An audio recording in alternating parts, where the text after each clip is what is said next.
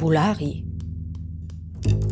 Ein Wissenschaftspodcast zur Literatur und Film in der Romania.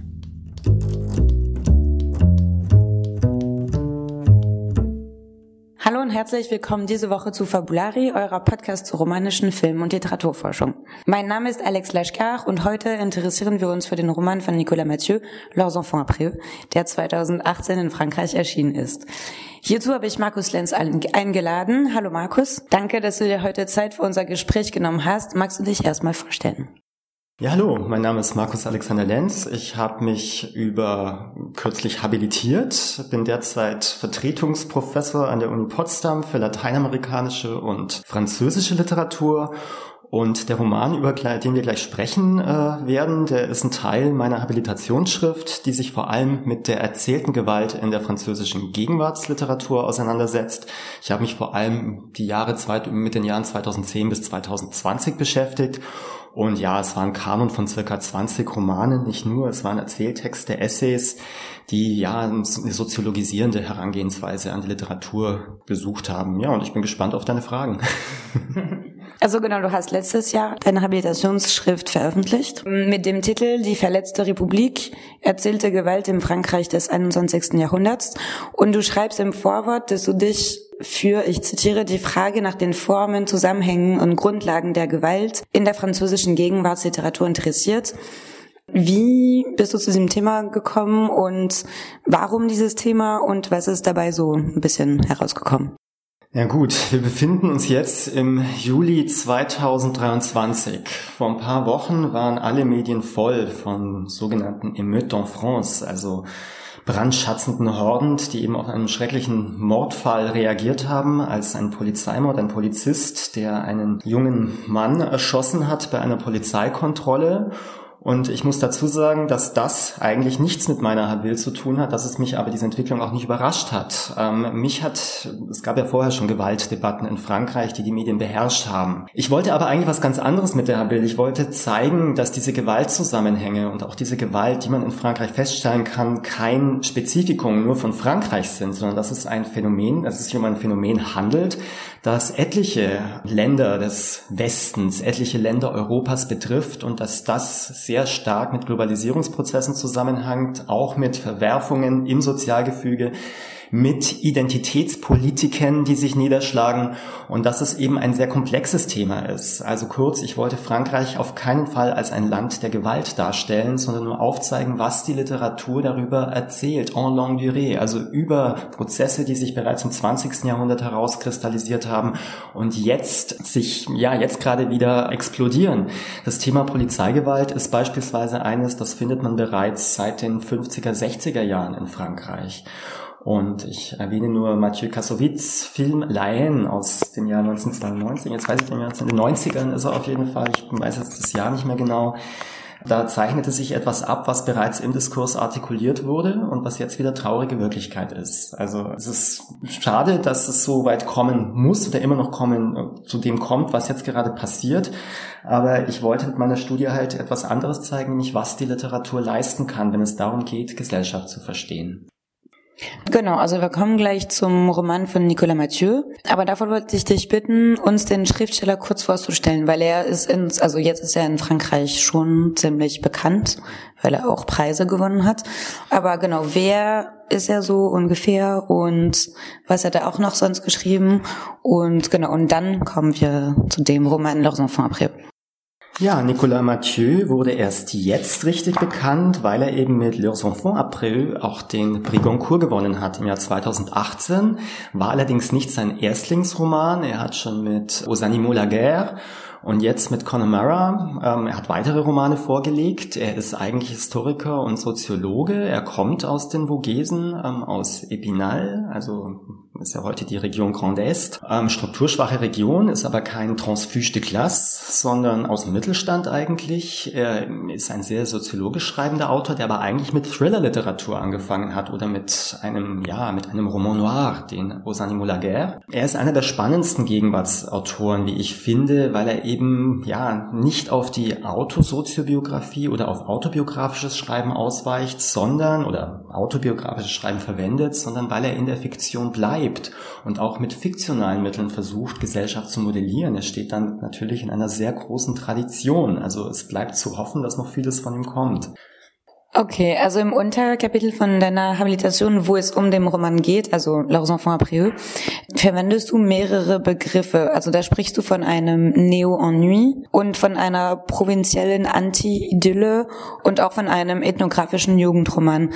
Kannst du uns sagen, worum es ungefähr im Roman geht und kannst du uns auch diese Begriffe erläutern und sagen, inwiefern sie dann auch genau zu diesem Roman passen?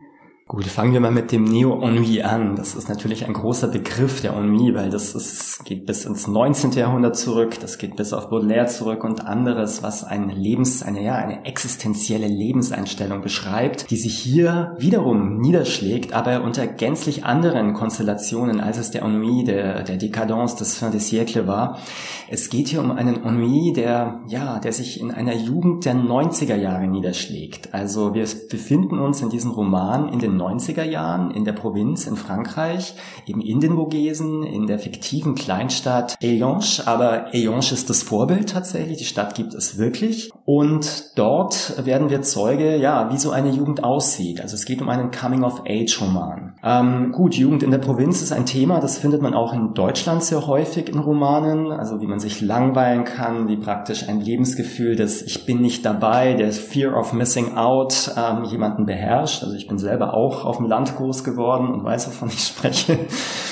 Aber mh, hm, es geht hier um etwas anderes, was tiefer ist. Es geht nämlich um den Mangel an Mobilität dieser Jugendlichen. Diese Jugendlichen sind, wie, also wie ihre Eltern auch, in Strukturen gefangen. Sie werden nicht komplett von ihnen determiniert. Darauf will ich später auch ein bisschen eingehen. Also wir haben hier keinen deterministischen, naturalistischen Roman, sondern einen Roman, der Charakterbilder von Jugendlichen zeigt, die eigentlich in einer Starre sind. Sie befinden sich in einer Starre, weil sie Alternativen möglicherweise kennen, möglicherweise nicht kennen, aber sie verorten sich mehr oder weniger gezwungenermaßen dort, wo der Platz ihrer Eltern bereits war.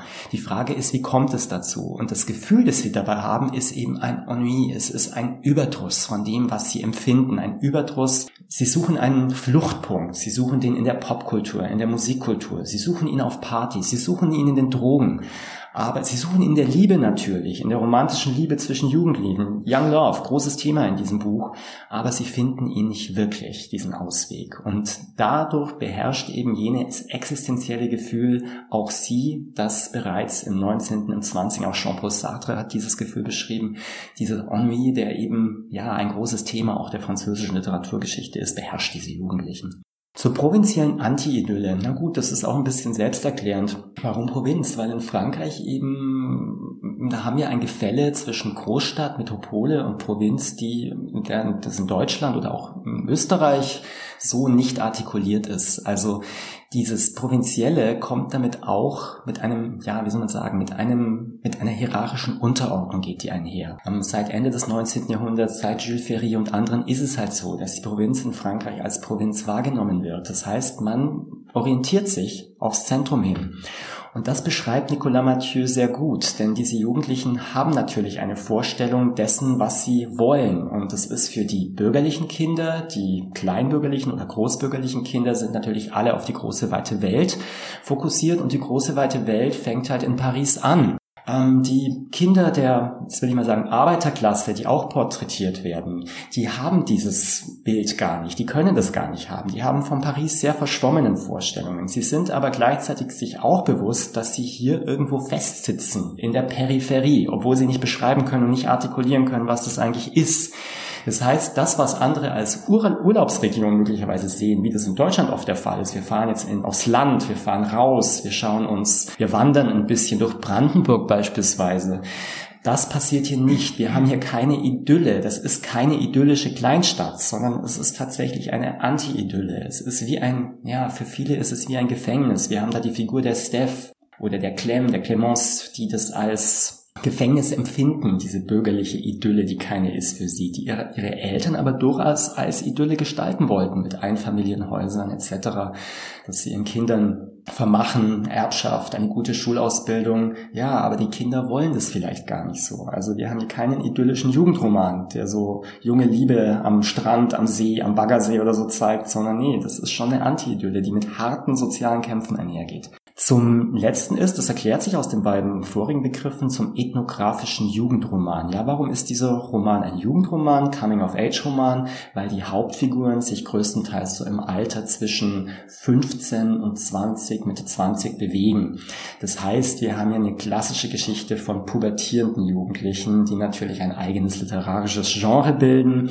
Das sind Jugendliche, die sehr, sehr auf der Suche sind, die ähm, sich erstmal selber ausprobieren wollen, die sich verlieben, aber dadurch natürlich auf Widerstände stoßen. Ähm, sowohl was erste sexuelle Erfahrungen betrifft, aber eben auch was ihre eigene Verortung innerhalb der Gesellschaft betrifft, weil sie erfahren Mechanismen der Exklusion auf Partys, die auch oft rassistisch konnotiert sind. Da ist beispielsweise der arabischstämmige Jugendliche Hassin oder Sohn der ersten Einwanderergeneration. Nochmal, ich wiederhole, wir befinden uns in den 90er Jahren, wir sind nicht in den 20er oder 10er Jahren des 21. Jahrhunderts, der eben mit Exklusion konfrontiert wird. Er ist eben nicht Teil von Partys, weil er kriminalisiert wird. Ihm wird unterstellt, kriminell zu sein, ihm wird unterstellt, nicht dazuzugehören. Und natürlich sieht man hier auch eine Erfahrung des, ja, der Enttäuschung, der Enttäuschung, eben keine Jugend leben zu dürfen, wie das eben in anderen Milieus der Fall ist. Dadurch wird dieser Roman ethnografisch im Sinne von Milieus, die eben verschiedene Codes haben, die, die berühmten bourdieu'schen feinen Unterschiede kultivieren und die eben auch gewisse Inklusions- und Exklusionsmechanismen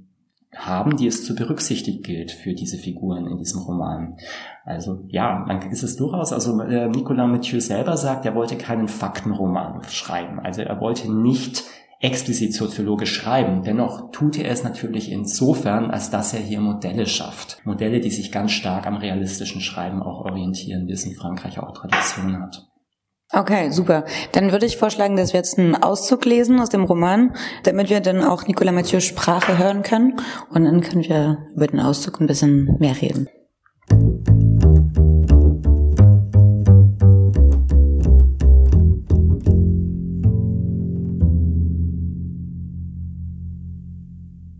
Progressivement, la physionomie de l'homme changea. Il se sentait horriblement vieux et responsable tout à coup. Avec Rania, ils avaient quitté un pays pauvre et trouvé à Eyange un asile relatif. À l'usine, il avait obéi 40 ans, ponctuel, faussement docile, arabe toujours. Parce qu'il avait vite compris que la hiérarchie au travail ne dépendait pas seulement des compétences, de l'ancienneté ou des diplômes. Parmi les manœuvres, il existait trois classes. La plus basse était réservée aux Noirs, aux Maghrébins comme lui. Au-dessus, on trouvait des, des Polonais, des Yougoslaves, des Italiens, les Français les moins dégourdis. Pour accéder au poste situé plus haut, il fallait être né hexagonal. Ça ne se pouvait pas autrement. Et si par exception un étranger devenait OS ou accédait à la maîtrise, il demeurait toujours une aura de soupçon autour de lui, un je ne sais quoi qui lui donnait tort d'avance. Le fonctionnement de l'usine n'avait rien d'innocent.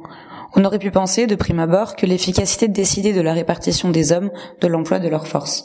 Que cette logique-là, que cette brutalité-là, celle de la production et de la marche forcée suffisait. En réalité, derrière ces totems qu'on brandirait toujours plus haut, à mesure que la vallée serait moins compétitive, il se trouvait tout un imbroglio de règles tacites, de méthodes coercitives héritées des colonies, de classements apparemment naturels, de violences instituées qui garantissaient la discipline et l'échelonnement des humiliés.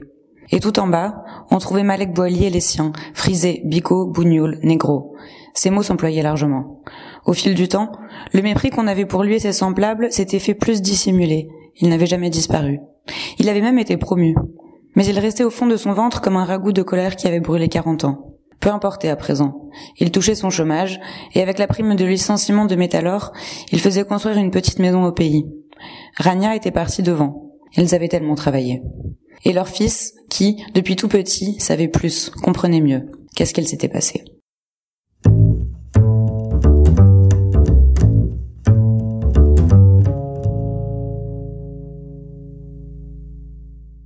Genau, also in diesem Auszug geht es viel, aber wie auch im ganzen Roman um die Klassenfrage.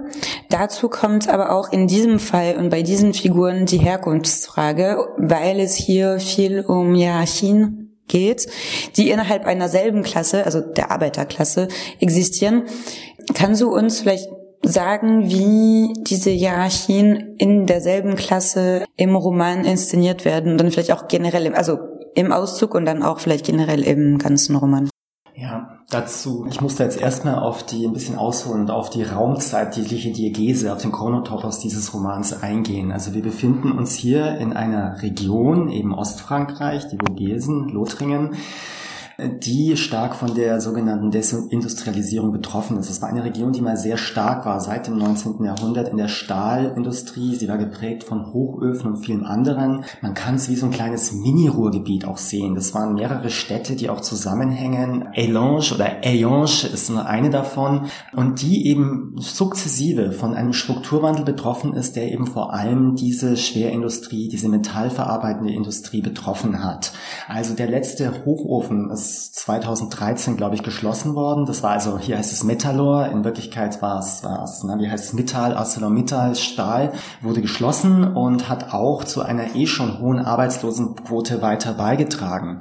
Diese Region verzeichnet nichtsdestotrotz auch Wachstumsraten. Das hängt aber damit zusammen, dass die Arbeitskräfte vor allem sich in der petrochemischen Industrie in Nachbarregionen ansiedeln. In Luxemburg, in Belgien, im Saarland auch teilweise. Und das sind Grenzeffekte, die sich hier niederschlagen und die aber die Leute, die angestammte Arbeiterschaft arbeitslos zurücklassen. Und das prägt natürlich. Das heißt, wir haben hier eine starke syndikalistische, gewerkschaftliche Tradition, die sich eben über die Industrialisierung aus dem 19. Jahrhundert heraus gebildet hat, die sich sukzessive selber unbeschäftigt sieht, weil es eben keine Klasse mehr gibt, die es zu erhalten gelte. Das ist, äh, gilt. Das ist aber nicht nur dort so. Das Phänomen können wir auch in der Lausitz beobachten. Das Phänomen können wir in Nordfrankreich. Wir können es eigentlich vielerorts in Europa, auch in den USA, im Rust Belt und so weiter ähm, beobachten. Ja, und was passiert jetzt? Ähm, die Leute, die ehemaligen Arbeiter verschwinden ja nicht. Und wie gesagt, diese Arbeiter sind eben nicht nur Franzosen, die sozusagen seit Generationen in Frankreich leben, sondern, also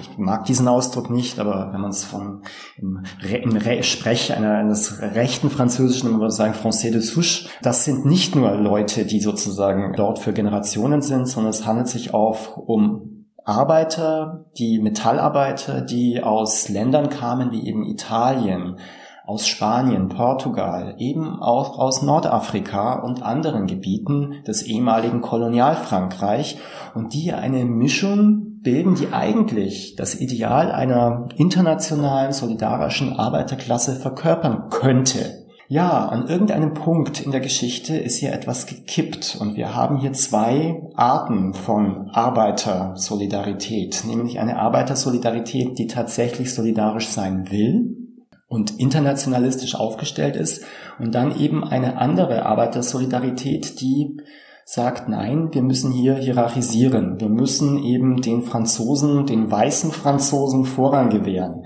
Eine sozusagen rassistische Art von Arbeiter, Arbeitersolidarität, die sich eben auch in der politischen Struktur dieses Ortes niederschlägt. Also es gibt auch für das Buch ein reales Vorbild, einen Bürgermeister, der für das Rassemblement National angetreten ist, der aber eigentlich als Gewerkschaftsaktivist erstmals in Erscheinung getreten ist und jetzt sozusagen die politische Seite gewechselt hat und klar gesagt hat, ja, wenn wir eh schon untergehen als Arbeiterschaft, von der Globalisierung betroffen sind, von der Abwanderung von Arbeitsplätzen, ähm, dann müssen wir hier Prioritäten setzen und eben ja die Solidarität nur denen zukommen lassen, die sozusagen bei uns dazugehören. Also wir machen eine identitäre Politik, gegenüber dem, was eigentlich mal eine solidarische allgemeine Politik im marxistischen Sinne sein sollte. Etwas, was man auch andernorts in Frankreich, aber nicht nur dort beobachten kann. Das ist eben die berühmte Wählerwanderung von den, von den von sozialistischen Parteien zu beispielsweise der AfD, zum Rassemblement National oder anderen rechten Parteien. Und das ist etwas, was Nicolas Mathieu eben auch modelliert anhand von Figuren, die eben als Gewerkschaftler mal aufgetreten sind. Also eine Szene im Roman beschreibt eben dass die Beerdigung eines ehemaligen Gewerkschafters, der sukzessive immer mehr sich dem rechten Spektrum angenähert hat, um am Schluss dann nur noch identitäre Politik zu machen und das Ganze aber eben mit der wütenden Forderung nach äh, mehr Gerechtigkeit, nach mehr sozialer Gerechtigkeit, nach mehr Lohngerechtigkeit verbindet. Also da ist die Fiktion sehr stark, denn er beschreibt eben auch andere Arbeiterstimmen, die eben davon betroffen sind, nämlich beispielsweise den Vater des Jugend jugendlichen Hassin, der eben einer jener ist, die aus Nordafrika eingewandert sind und die jetzt eben den Rassismus mit voller Wucht erfahren, aber eben nicht jetzt erst, sondern das war etwas, was immer schon ein Problem war, auch innerhalb der Linken, auch innerhalb der syndikalistisch organisierten Arbeiterschaft, dass man eben eine Klassengesellschaft auch innerhalb einer eigentlich nach außen hin solidarischen Gesellschaft geschaffen hat oder Gemeinschaft geschaffen hat. Und das entlarvt natürlich die Literatur und es wird sehr subtil dargestellt. Und dieser Rassismus ist eben etwas, was sich ausbreitet und von oben auch gestützt wird, also von den Parteizentralen, die eben wiederum nicht in der Provinz verankert sind, sondern in Paris. Und ja, das ist etwas, was dieser Roman sehr schön zeigen kann. Und daran sieht man auch sehr gut, was soziologisches Schreiben im fiktionalen leisten, zu leisten imstande ist. Dann habe ich noch eine letzte Frage, weil wenn man diesen Auszug liest, dann denkt man unter anderem an Didier Ribon, der in Retour à Reims, also Rückkehr nach Reims in deutscher Übersetzung, erklärt, also wie du gesagt hast, auch wie Rassismus nach und nach auch in der Arbeiterklasse immer mehr Platz eingenommen hat. Und wie der Front National, also die rechtsextreme Partei in Frankreich, davon auch profitiert hat und immer noch profitiert. Es ist ein Thema, das in der französischen Gegenwartsliteratur oft zu finden ist und auch dazu noch, wie du das auch dann mit der Frage der Gewalt in dieser Literatur dann auch verbindest. Ja, wieder eine sehr komplexe Frage, auf die ich versuche, eine möglichst knappe, aber nichtsdestotrotz hoffentlich nicht unterkomplexe Antwort zu geben.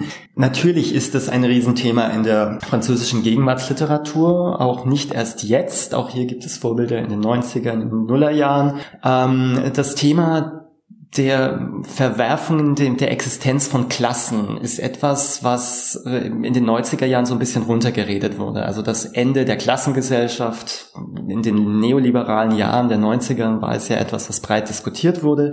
Das hat so nicht hingehauen. Und etliche AutorInnen haben sich eben dazu entschlossen, das auch aufzugreifen. Annie Ernaux hat es natürlich schon in den 80ern, in den 70ern, in den 90ern. Aber jüngere AutorInnen äh, kommen hier eben nach und, und versuchen ihr eigenes Leben auch so zu reflektieren. Einer der berühmtesten ist Didier Eribon, der aber einen gänzlich anderen Ansatz wählt als Nicolas Mathieu und sich ganz stark auf einen von Bourdieu von Foucault beeinflusstes soziologische Schreiben stützt, das eben die eigene Erzählstimme als autosoziobiografische Stimme mit soziologischen Reflexionen verbindet. Und er tut es mit seiner Region, mit seinem Reims. Hier ist auch wieder ein Erlebnis der Auslöser, der die Väter, dass die Vätergeneration mit reinnimmt. Das ist nämlich der Tod seines Vaters, der ihn nach Reims führt und ihn dazu zwingt, sich mit seiner eigenen Jugend auseinanderzusetzen. Und sein Roman ist ebenso komplex wie der von Nicolas Mathieu. Er tut dies ähm, nämlich vor dem Hintergrund verschiedene Identitäten, die er einnehmen muss, als Homosexueller, als Arbeiterkind, ähm, als jemand, der dann aber zur der Elite, zur Elite, zur gebildeten Elite gehört. Und er versucht, das zu reflektieren. Wie gesagt, das, die Mittel sind andere. Und ich würde nie sagen, die Fiktion sei besser als dieses autoreflexive Schreiben, aber es sind verschiedene Möglichkeiten, gesellschaftliche Komplexität zu herzustellen. Und natürlich widmet er dem Front National, dem Rassemblement National, nennen wir es mal allgemeiner, dem Rechtswerden einer eigentlich linken Wählerschaft, äh, breite Räume in seinen, in seinen Büchern, weil es natürlich ein Phänomen ist, das eigentlich paradox sein sollte, es aber letztlich dann doch nicht ist,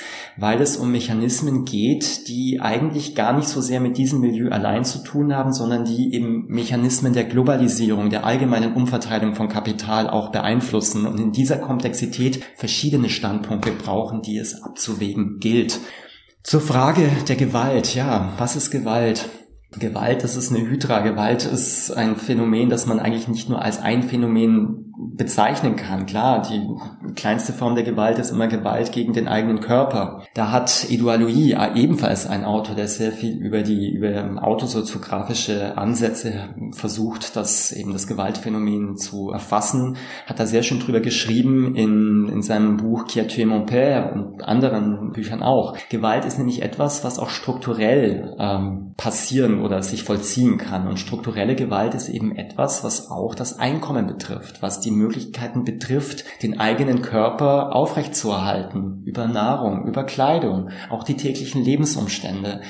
Gesundheitsbewusstsein, das ist auch Gewalt. Das sind Gewaltformen, die in Nicolas Mathieu sehr, sehr zum Tragen kommen. Man erfährt auch von, von Jugendlichen, die eben gezeichnet sind vom Alkoholismus der Eltern, die das nicht automatisch übernehmen. Nochmal, es ist kein milieudeterministischer Roman, aber der eben zeigt, wie eben Gewaltformen, und ich rechne eben strukturelle Gewalt in meinem, in meiner Studie auch zu den Gewaltformen, Unterschiede in den Einkommen sind Gewaltformen, wie das sich eben auch auf die Kindergeneration niederschlägt. Das heißt, man ist anderen Gewalten ausgesetzt. Und die größte Gewalt ist nämlich die, die es Leuten verwehrt, mit ihrem Einkommen, mit ihrem Lebensunterhalt zurechtzukommen, sich eine, ja, nicht nur eine warme Mahlzeit zu, das wäre jetzt ein bisschen übertrieben, sondern wirklich auch gesund leben zu können, Lebensumstände zu pflegen, denen es ihnen erlaubt, bewusst und auch partizipativ Gesellschaft zu gestalten, auch solidarisch zu sein. Denn wenn man erstmal auf die eigenen Grundbedürfnisse ständig gucken muss, immer von der Angst von Arbeitslosigkeit, immer auf Sozialhilfe angewiesen ist, dann hat man auch nicht äh, genug Gedanken, solidarisch zu sein. Und das entschuldigt natürlich nicht jetzt das Verhalten, dass man deshalb rassistisch wird, aber man hat eben nicht die Möglichkeiten, ähm, sich solidarisch zeigen zu können oder automatisch sich einen Lebensstandard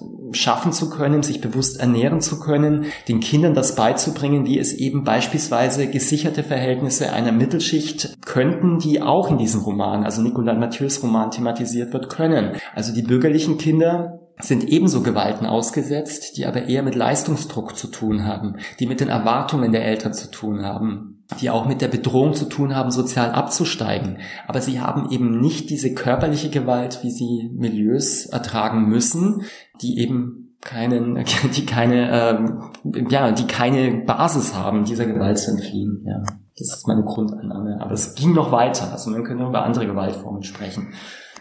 Genau, und dafür muss man äh, deine Habilitationsschrift lesen. Dann möchte ich mich an dieser Stelle bei dir für das Gespräch herzlich bedanken. Und ich hoffe, dass deine Analysen unseren ZuhörerInnen jetzt Lust gegeben hat, Nicolas Mathieu zu lesen. Und danke, dass du dir die Zeit genommen hast. Ich bedanke mich bei dir und dass ich die Chance habe, ein bisschen Werbung zu machen zu einem Thema, das leider noch weiterhin aktuell sein wird, wie ich denke. Danke dir.